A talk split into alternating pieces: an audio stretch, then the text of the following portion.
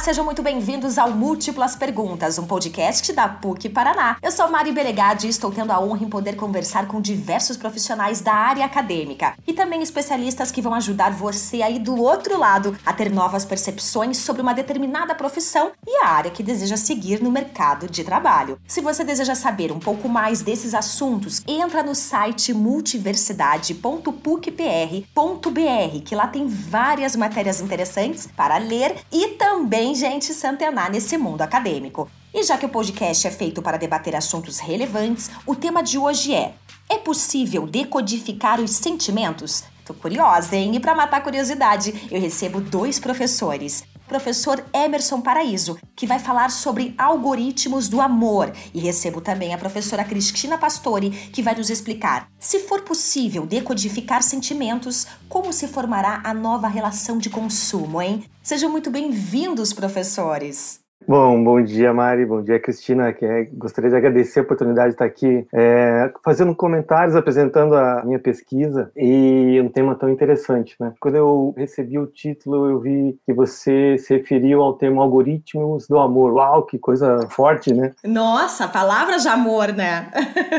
Decodificar vem do, da operação de você pegar algo que está codificado para você, algo que você não consegue entender, está digamos assim, de uma forma que você não consegue interpretar, modificar aquilo de tal forma que você consiga interpretar.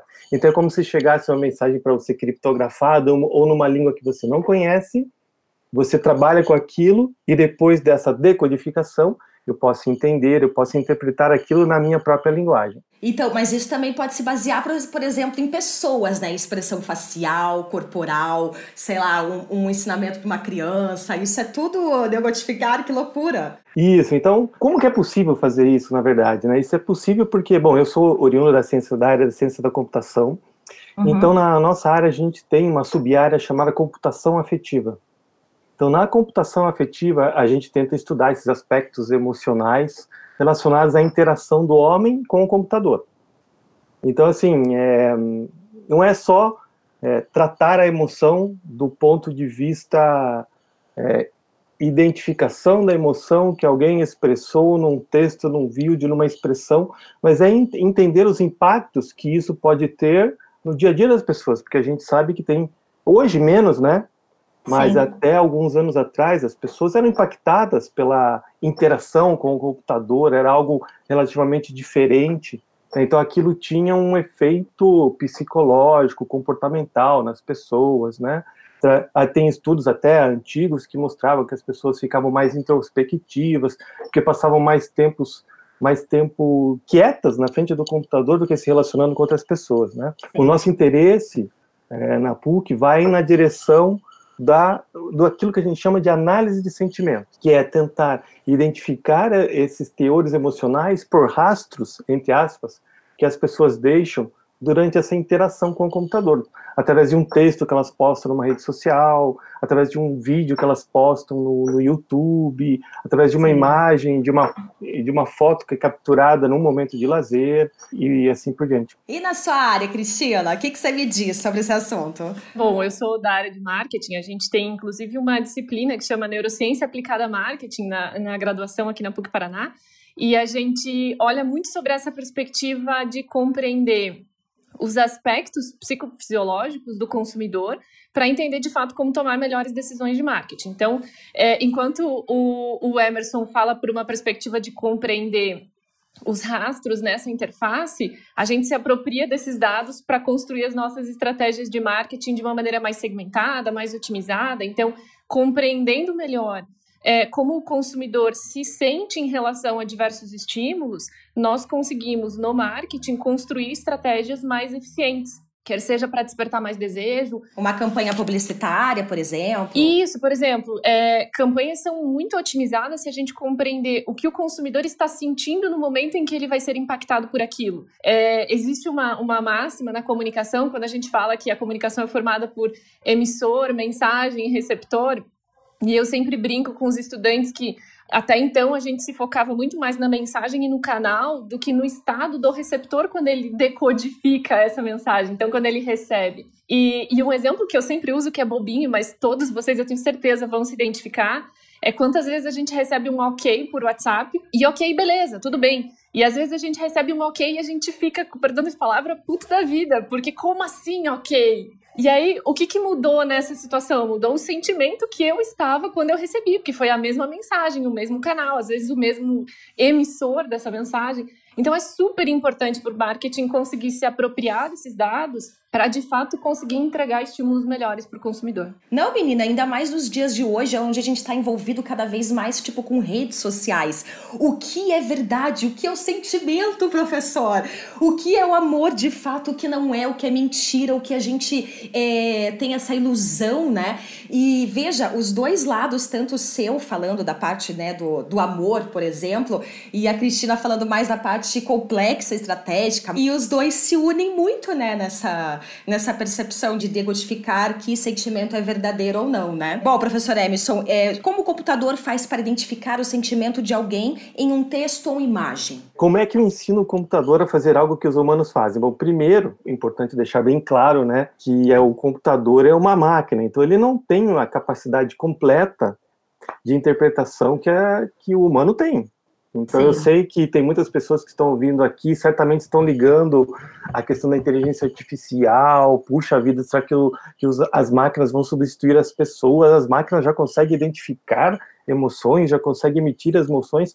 Então eu vou tentar desmistificar um pouco essa história, né? Tá. Então o computador é uma máquina. Então, mas ele consegue identificar emoções ou sentimentos expressos num texto, numa imagem. Ele consegue aproximadamente fazer algumas coisas que a gente sabe que o humano faz muito bem. Como é que ele faz isso? A gente ensina o computador a fazer a interpretação de um teor emocional num texto, apresentando para ele exemplos de uma interpretação feita por um humano. Então, por tá. exemplo, imagine que é, você, Mari, postou na sua rede social um comentário sobre um filme que você viu. Eu posso uhum. pegar esse comentário e dar para uma pessoa. Por exemplo, para Cristina. Cristina, leia esse comentário. O que, que ele desperta em você? Você acha, por exemplo, que a Mari gostou do filme? Sim. A Cristina vai me dizer, não, lendo o comentário, eu acho que ela gostou do filme. Beleza. Então, isso eu associo a esse texto um, uma polaridade positiva. A mesma coisa eu posso fazer de um outro comentário seu, que a Cristina lê e diz: Não, aqui eu tenho a impressão que a Mari não gostou desse filme ou desse produto que ela comentou aqui na rede social. Então aí a Cristina atribui aquilo que a gente chama de um rótulo negativo. Então a gente Sim. pega um conjunto de textos que as pessoas gostaram, que a gente assumiu que são positivos, e um conjunto de textos que as pessoas não gostaram, que assumimos que são negativos. A gente entrega isso para o computador, aí o computador analisa quais são as diferenças que tem nesse texto. Então, por exemplo, num, num texto positivo, talvez tenha lá coisas do tipo gostei, estou feliz, muito divertido. E aí, nos textos negativos, talvez né, a gente encontre palavras do tipo ah, não gostei, triste, monótono. Então, a partir desse equilíbrio das palavras, o computador consegue fazer a mesma coisa para um texto futuro. Aparecer uhum. um texto novo que você acabou de postar, mas que ninguém leu. Então, eu vou deixar o computador avaliar para mim. Então, essa mesma técnica a gente pode fazer numa imagem, num vídeo, né? É lógico que ele não, não acerta sempre, e, às, às, vezes ele erra, Sim. então não é incomum um texto que é positivo, o computador dizer, não, isso não é positivo. Por quê? Porque, por exemplo, as pessoas ao escrever usam uhum. sarcasmo, né, usa a ironia, e isso é terrível para o computador. Pegando o gancho do professor, eu acho que quando a gente consegue chegar nessa lógica em que o computador lendo os comentários ele consegue cruzar com o conteúdo original ao qual esse comentário foi atribuído, ele nos dá uma ferramenta preditiva para falar: olha, é, nesse horário, para essas pessoas, é mais interessante você postar esse conteúdo, porque você tem mais uma probabilidade maior de ter um engajamento positivo do que um engajamento negativo. Então, é esse caminho que, que a gente faz para ter um modelo preditivo para gerar estratégias mais eficientes, sabe? Essa questão que a gente estuda da análise de sentimentos, computação afetiva, ela tem uma das grandes aplicações justamente nessa possibilidade de prover empresas, tomadores de decisão, de insights que a gente vai recuperando de daquilo que as pessoas deixam na interação com a máquina, né? Então, Sim. porque assim, hoje nós estamos no momento onde as pessoas deixam muita informação, dado é. disponível que a gente pode uhum. trabalhar comercialmente, inclusive, né? Então, uhum. você veja, por exemplo, eu vou, eu vou citar a PUC, por exemplo. A PUC tem redes sociais e as uhum. pessoas deixam comentários a respeito da PUC. Você imagina a Cristina pegar e destacar uma pessoa, olha, você vai ler todos os comentários que forem postados sobre a PUC diariamente. Provavelmente Sim. essa pessoa vai ficar o dia inteiro lendo comentários. Com é praticamente impossível. Então, aí entram os nossos algoritmos, né? Os algoritmos tentam é, analisar como é que estão esses comentários de, no âmbito geral, né? Vamos pegar um exemplo de um hotel, por exemplo. Um, um hotel é aquele elemento, aquele objeto que é muito é, avaliado pelas pessoas, né? Tem até sites exclusivos, pessoas vão lá, deixam os seus comentários. Então, você imagina, um dono de um hotel, ele gostaria de ter detalhadamente um relatório desse indicando o que, que as pessoas estão achando do meu hotel, né? Ah, não é coisas do tipo, ah, estão gostando, não estão gostando. A gente pode ir além, né? Porque ah, eles podem estar gostando do quarto, do uhum. atendimento das pessoas, mas, por exemplo, eles podem não estar gostando do café da manhã. É, da internet que não está funcionando no quarto. Internet, então, nem se fala. Ele lê um comentário lá no TripAdvisor que, o, que a internet não funciona muito bem, eu acho que a chance dele receber um, uma reserva cai enormemente. Às vezes, eu estava discutindo em outros podcasts que às vezes a gente lê o, o, título da matéria e só aquele título vale já. Entendeu? Não preciso mais ler a matéria, gente. Tá dizendo lá, Cristina foi vista na PUC Paraná atrás do carro. Acabou, é isso. Cristina foi vista atrás do carro na PUC Paraná. É, e não precisa mais detalhar, né? Como as pessoas hoje estão absorvendo coisas rápidas, assuntos rápidos, mas às vezes não entram no assunto de, de fato, né? A gente tem um. Tentando extrapolar um pouquinho aqui de redes sociais e afins, tem, tem várias aplicações para onde a gente consegue é, se apropriar dessa análise de sentimentos. E eu acho também legal destacar para quem nos ouve que essa análise, análise de sentimentos ela pode partir é, de dados primários e de dados secundários. Assim. Então, a gente pode entrar numa, numa seara, que é o que virou moda e como bons é, profissionais de marketing, a gente também vende o nosso peixe, que é a tal da neurociência aplicada, ou o que usa-se usa muito a expressão de neuromarketing. Eu confesso que eu não gosto dessa expressão, não vou entrar na explicação agora. É, mas a gente pode entender, a, é, coletar dados da fisiologia mesmo das pessoas. Então, é, níveis de hormônios, atividade elétrica é, do cérebro, é, atividade elétrica muscular, como microexpressões faciais ou outras, para que esses dados nos digam uma, de uma maneira mais, mais fiel, talvez, ou mais é, inicial na, na resposta fisiológica do sujeito, para que esses dados nos digam o que ele está sentindo naquele momento. E aí também essa decodificação desses estímulos. Então, é, eu acompanho algumas pesquisas nessa perspectiva, a minha área de pesquisa também foi nisso, onde, por exemplo, a gente rastreia atividade elétrica mesmo, é, atividade de neurônios no cérebro da pessoa, e aí decodificando onde, em que velocidade, em que local do cérebro, em resposta a qual estímulo, a gente consegue chegar a uma aproximação fiel de o que aquela pessoa está sentindo naquele momento. E aí, cruzando isso com o estímulo, a gente tem dados fantásticos para trabalhar, assim, não só para marketing, mas para desenvolvimento de interface de produto, por exemplo. A área de desenvolvimento de software se apropria muito dessas análises para criar interfaces amigáveis, interfaces que sejam fáceis de usar, para que o usuário não, não, não reaja negativamente ao estímulo que o software dá para ele. Então, a gente pode é, o que a gente estava comentando de analisar comentários é o que hoje está muito no nosso dia a dia. Hoje o profissional de marketing tem essas ferramentas nas suas mãos. Mas enquanto produção de área de conhecimento, a gente está olhando também é, não só para dados que são secundários ao estímulo neurológico, mas também para dados primários de resposta neurológica, o que é fantástico, que era inimaginável há 20 anos atrás, 15 anos atrás. Hoje a gente está num, num ambiente de produção do conhecimento incrível é, dentro dessa área de compreender sentimentos e, e emoções mesmo. Achei interessante o comentário da Cristina, porque isso remete a algumas pesquisas, inclusive a gente está desenvolvendo na PUC com pesquisadores oriundos do curso de Jogos Digitais que a gente tem na Escola Politécnica. São pesquisas onde a gente tem é, uma espécie de um capacete que o jogador de um jogo eletrônico utiliza com sensores e captores justamente para captar esses estímulos elétricos que eventualmente podem ser utilizados depois para aperfeiçoar o jogo. Uhum. Porque é, o jogo, né, ele tenha, ele sai de fábrica, digamos assim, preparado. Sim. Só que ele pode ter seu conteúdo adaptado em função daquilo que o próprio jogo percebe da interação com o jogador. É isso que o jogador espera, que apareça uma coisa diferente para ele que não apareceu provavelmente para um outro jogador que demonstrou hum. uma outra característica durante a utilização do jogo.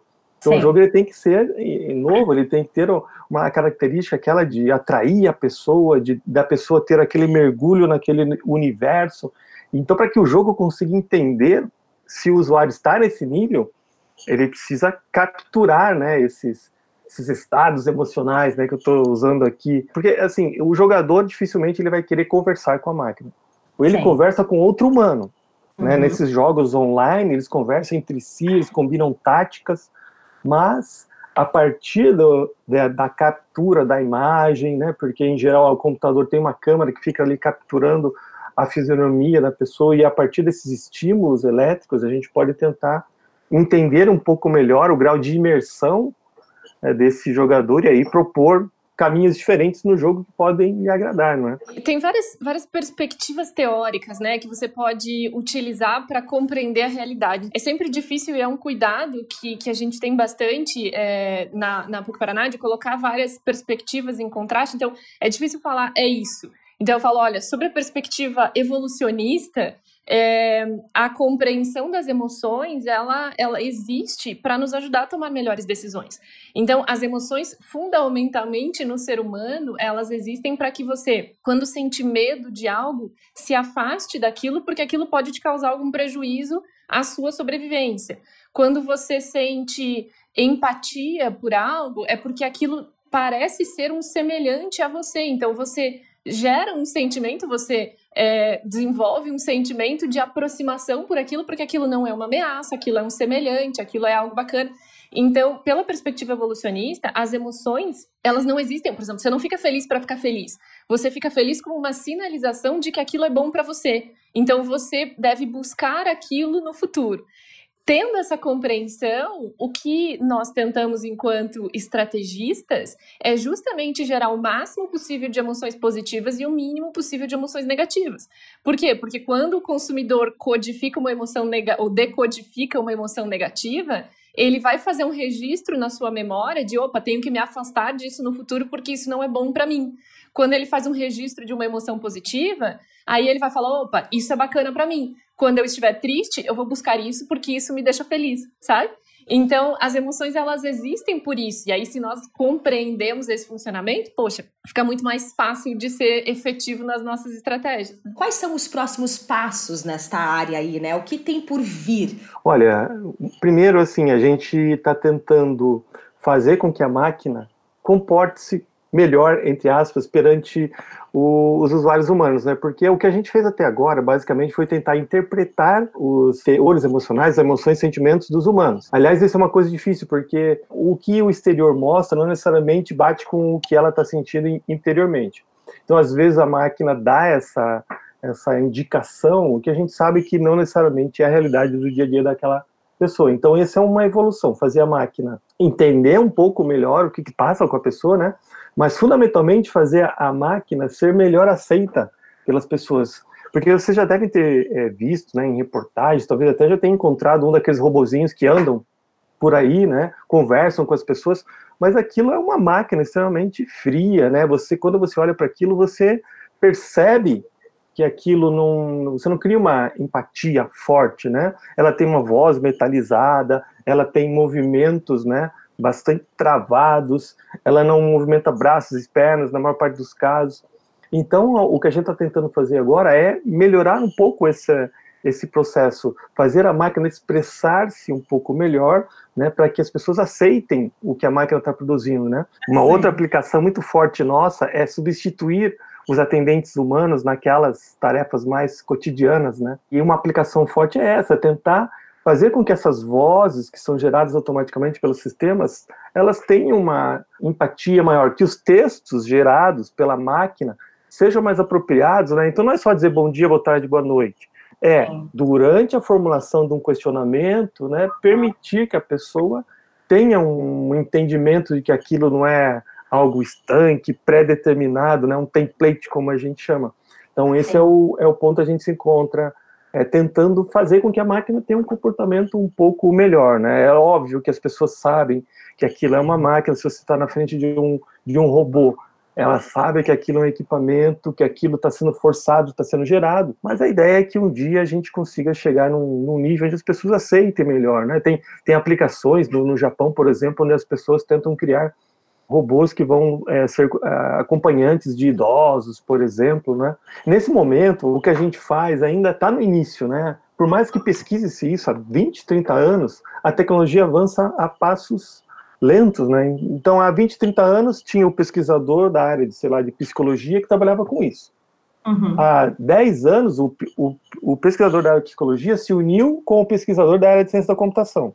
Então, lá na PUC, por exemplo, a gente tem um, um grupo de pesquisa chamado Descoberta de Conhecimento e Aprendizagem de Máquina, né, no programa de pós-graduação em informática. E ali tem pesquisadores que se interessam por isso, por é, criar né, pesquisas é, multidisciplinares, porque só com o conhecimento dessas outras pessoas a coisa pode avançar. Então, daqui a alguns anos, com novas pessoas dando outro olhar, o algoritmo vai chegar num ponto onde as pessoas ficam convencidas, né? Ah, legal, então, eu tô gostando de interagir aqui com esse avatar.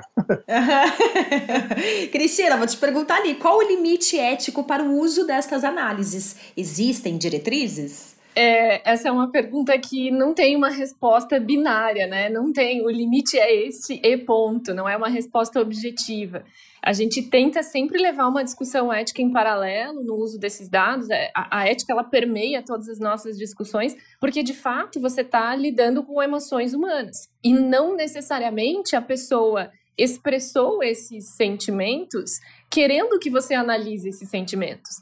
Então, é, o limite para mim, e aqui eu vou falar enquanto pesquisadora, enquanto professora, o limite para mim ele está muito no a pessoa te autorizou a usar esses dados e esses dados eles serão usados para fazer o bem, sabe?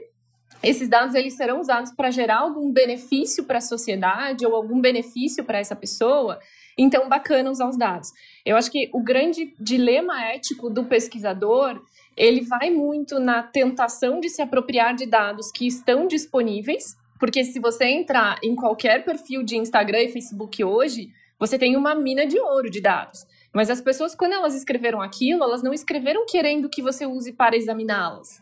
Então, existe aí um, um, dilema que é, primeiro ponto, a gente deveria usar dados só com consentimento de quem os gerou. E no segundo ponto é, Bom, uma vez que eu tenho dados e eu consigo predizer, é, construir algoritmos preditivos, qual é o limite da minha atuação? Eu vou trazer um case icônico aqui para conversar com vocês, que é o caso da Cambridge Analytica das eleições do Donald Trump nos Estados Unidos. O algoritmo nasceu dentro da Universidade de Cambridge, é uma história bacana, um pesquisador que viralizou uma. Sabe esses testezinhos no Facebook? Se você fosse uma cidade, que cidade você seria? Adoro, respondo todos, Cristina. Então, Mari, esses testes existem para coletar os seus dados, basicamente. Meu Deus! É. E aí o pesquisador, assim, criou esse testezinho, isso viralizou, ele conseguiu muitos dados, e aí com isso ele conseguiu construir um algoritmo com uma capacidade preditiva muito bacana. Quando você olha isso pela perspectiva da construção do conhecimento, é incrível, isso brilha os olhos mesmo. A gente tem um algoritmo que é capaz de predizer as preferências de consumo das pessoas a partir do, do comportamento que elas já demonstraram curtindo páginas ou curtindo posts, e enfim. Só que quando esse algoritmo é usado para, de certa forma, manipular, e não, e não é uma manipulação no sentido ruim, porque na verdade é a manipulação literal que eu estou falando, para manipular a decisão de voto das pessoas num dos países mais poderosos e mais influentes do mundo, aí talvez a gente tenha passado o limite da barreira ética. Então, o algoritmo preditivo ele é super importante. Então, quando a gente vai predizer, por exemplo, é, a construção de algoritmos para a saúde, para tratamentos médicos, a compreensão, isso é incrível, é super positivo, porque isso gera uma resposta benéfica para a sociedade. Mas quando você interpreta sentimentos de pessoas para, sabendo como elas vão reagir a uma mensagem, você usar a melhor mensagem para convencê-la do que você quer, e isso não necessariamente gera um benefício para a sociedade, aí eu acho que a gente passou do limite ético aceitável realmente, sabe? Então, uma coisa é você usar um preditivo para criar um tratamento médico, para criar uma melhoria aqui, por exemplo, para construir cidades inteligentes que trazem bem-estar para as pessoas. Outra coisa é você falar, bom, se essa pessoa ela tem uma tendência a ser mais conservadora, ela vai reagir melhor a essa mensagem. Deixa eu construir essa mensagem para convencê-la a não votar no outro candidato, ou a ficar em casa. Ou... E aí, de fato, a gente acabou distorcendo, talvez, ou conduzindo as pessoas a, a, ao voto na eleição do país mais poderoso do mundo, né? Aí eu acho que a gente passou do limite ético. Então, é, é um case que todo mundo eu sei que conhece. Esse debate ético, ele está muito forte na, na nossa área, né? Porque essa questão da computação afetiva, da análise de sentimentos, ela é permeada totalmente pela inteligência artificial que é onde esse debate ético se, se instalou atualmente, né? Então, as pessoas começaram a ouvir falar da, da inteligência artificial, virou um argumento de marketing, né? Então, tem empresa que diz, é a primeira colônia gerada com algoritmo de inteligência artificial, então aquilo chama atenção. Então, a gente é, tem um debate forte na nossa área, a gente enquanto pesquisador da área de IA, a gente está sendo cobrado pela sociedade para que defina né, diretrizes éticas e legais para essa, para essa pesquisa. Né? E na PUC não é diferente, a gente tem um grupo de pesquisadores de IA que tem um comportamento ético, né? nós, nós estamos, somos uma instituição marista, então a gente tem uma forma de agir e isso está embutido naquilo que a gente faz. Agora, é importante deixar claro assim que o que a gente faz pode ser utilizado para o bem e para o mal, digamos assim, né? Enquanto pesquisador, você produz uma ferramenta. Ah, o que, que as pessoas vão fazer com aquela ferramenta? É, é que nem um remédio, né? O é. remédio, é. na dose correta, ele salva, na dose incorreta, ele pode matar. E o ideal é que as pessoas respeitem né, a, a, os, as questões éticas.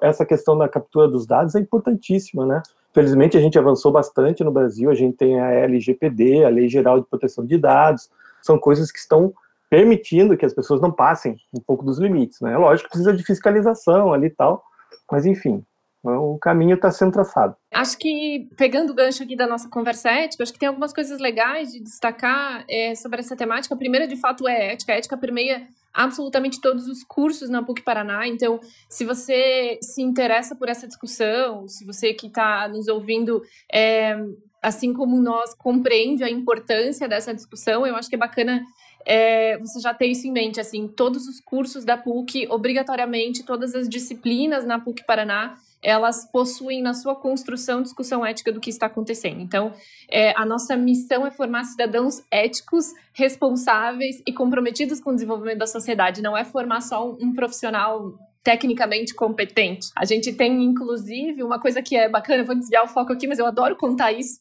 A gente entrega dois diplomas para os estudantes quando eles se formam. O diploma de bacharel em, ou de licenciado em, que é a profissão que ele escolheu, e literalmente um diploma de gente boa, porque a gente sabe que ao longo de toda a formação na graduação, com tudo que uh, os nossos estudantes são expostos, a gente tem aí uma série de atividades para formar cidadãos conscientes.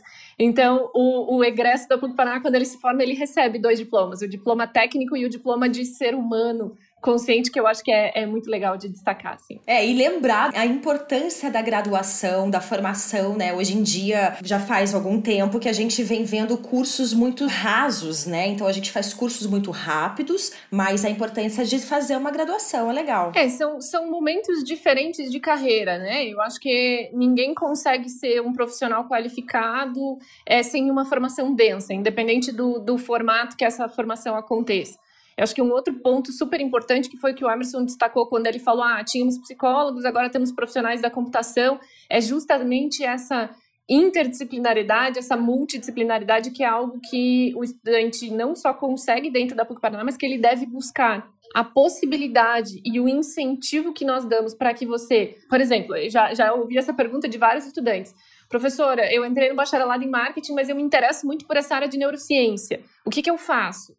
E aí, bom, então vai lá, cursa fisiologia humana na psicologia, depois você faz é, neuro, é, enfim, neuroanatomia em outro curso, aí você vai lá na computação, entende como usa isso para a construção dos algoritmos, E aí você vai se formando um profissional completo. A gente fala que a PUC Paraná é uma multiversidade por isso, porque você tem múltiplas opções de formação e você vai customizando a sua formação por isso. Então, se você se interessa por essa análise de algoritmos, sentimentos, as aplicações disso, eu acho que você tem dois pontapés iniciais, e é por isso que o Emerson e eu estamos aqui.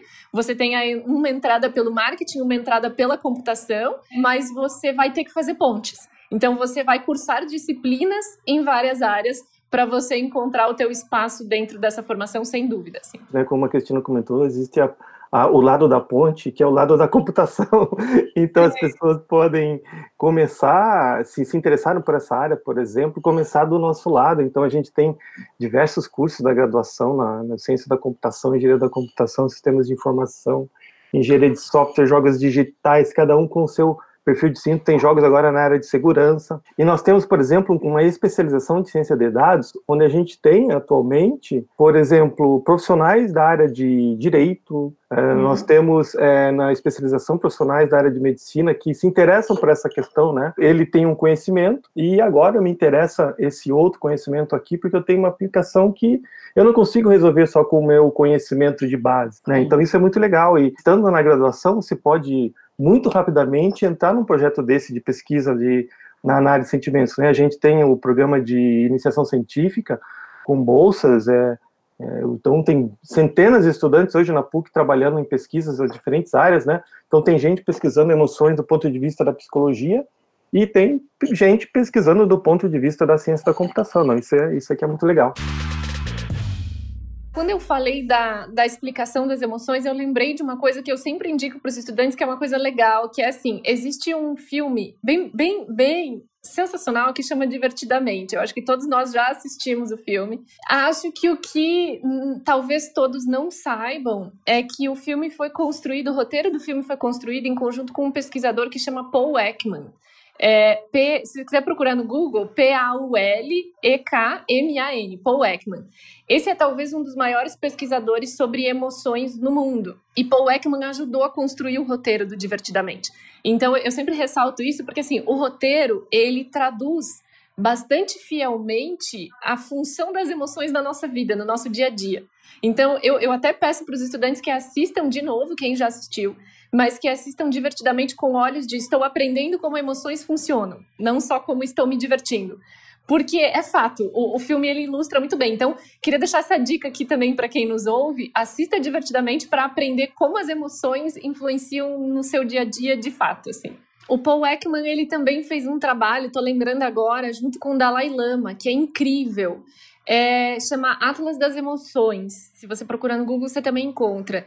É um projeto de Dalai Lama que chamou Paul Ekman para fazer, para aí com uma perspectiva muito mais de a gente vai construir um mundo melhor e um mundo mais pacífico se as pessoas conhecerem as suas emoções e aprenderem a é, lidar com elas. E é um atlas das emoções mesmo. Então você vai encontrar um site onde você vê os níveis de intensidade das emoções, quais são as expressões comuns para cada uma delas, e aí é, dicas by Dalai Lama, que é maravilhoso, de como lidar com as emoções em diferentes contextos. Então, lembrei disso, essa é outra dica também é, com o envolvimento do Paul Ekman. O Ekman ele propôs as sete emoções são ditas puras ou básicas, né? E isso foi usado no, no divertidamente.